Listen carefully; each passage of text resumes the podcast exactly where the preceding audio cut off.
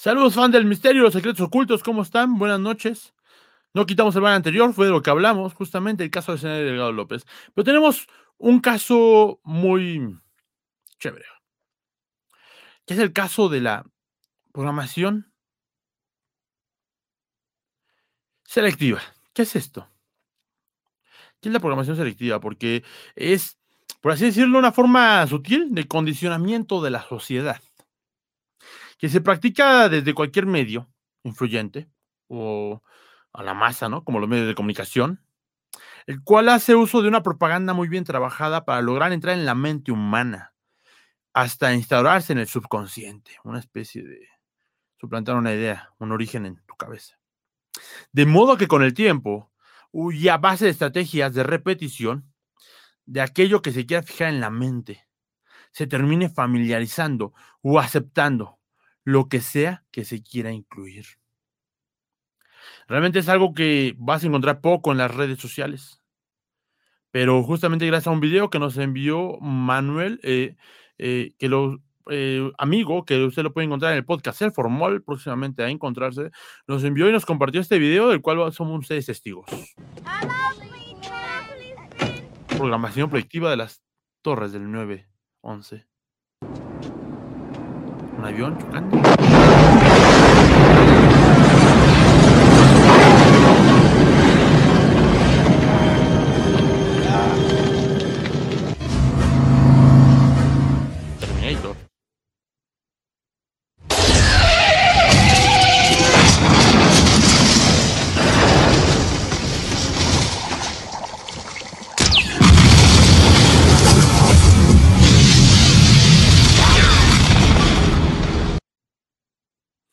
Este video que lo vamos a volver a repetir justamente es una idea de lo que es la programación predictiva, que es esta forma de hacernos eh, tener, tener una idea en la cabeza preconcebida y después creamos que todo eso es real como...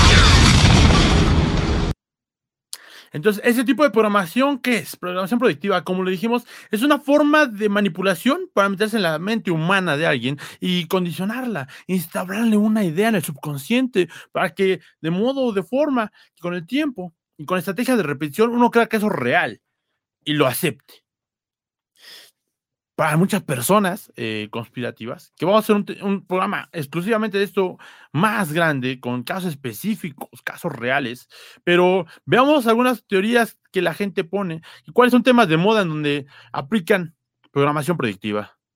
Algunos ejemplos, por ejemplo, son para muchas personas la destrucción de la familia, o sea, mediante el feminismo radical, dependencia gay, agenda transexual, equidad de género.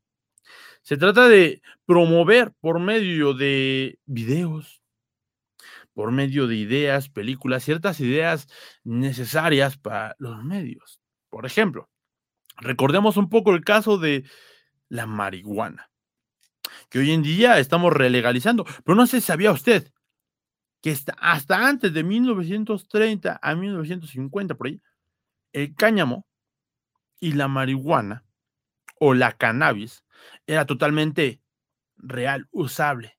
De hecho, el cáñamo tiene miles de usos y es mucho más barato que el plástico, aguantador y duradero. ¿Qué empezó a suceder? Que el gobierno de Estados Unidos empezó a decirnos que era malo y por ende es malo. Recordemos qué pasó con los motociclistas o al usar muchas cosas de ellas en las películas. Las películas son un gran ejemplo de, programación predictiva. ¿Por qué? Porque es la forma en la que nos manipulan, nos hacen entender que ciertas cosas son malas que no nos convienen. En este caso que vimos en este video, pues justamente tratan de incluir las ideas de que el 911 ya estaba siendo preparado para que nosotros creamos que el choque de un avión contra unas torres es totalmente real y puede tirar un edificio. Aunque muchos ingenieros lo digan que no. Ese es un tema del nuevo Nunca lo hemos tocado así de cierta las teorías. Vamos a ver de nuevo el video que eh, nos pone según este TikTok para tratar de decirnos que esto es totalmente real.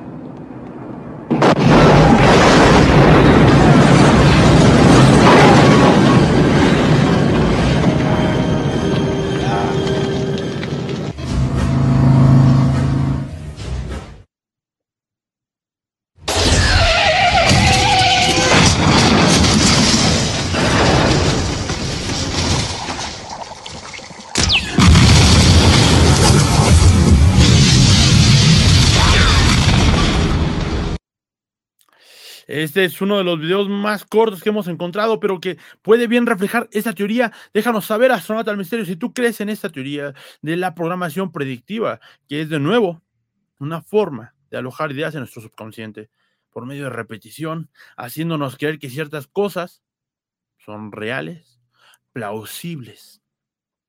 Aunque quizá no. Hoy en día sabemos y descubrimos que se necesita mucho calor para poder desintegrar a una persona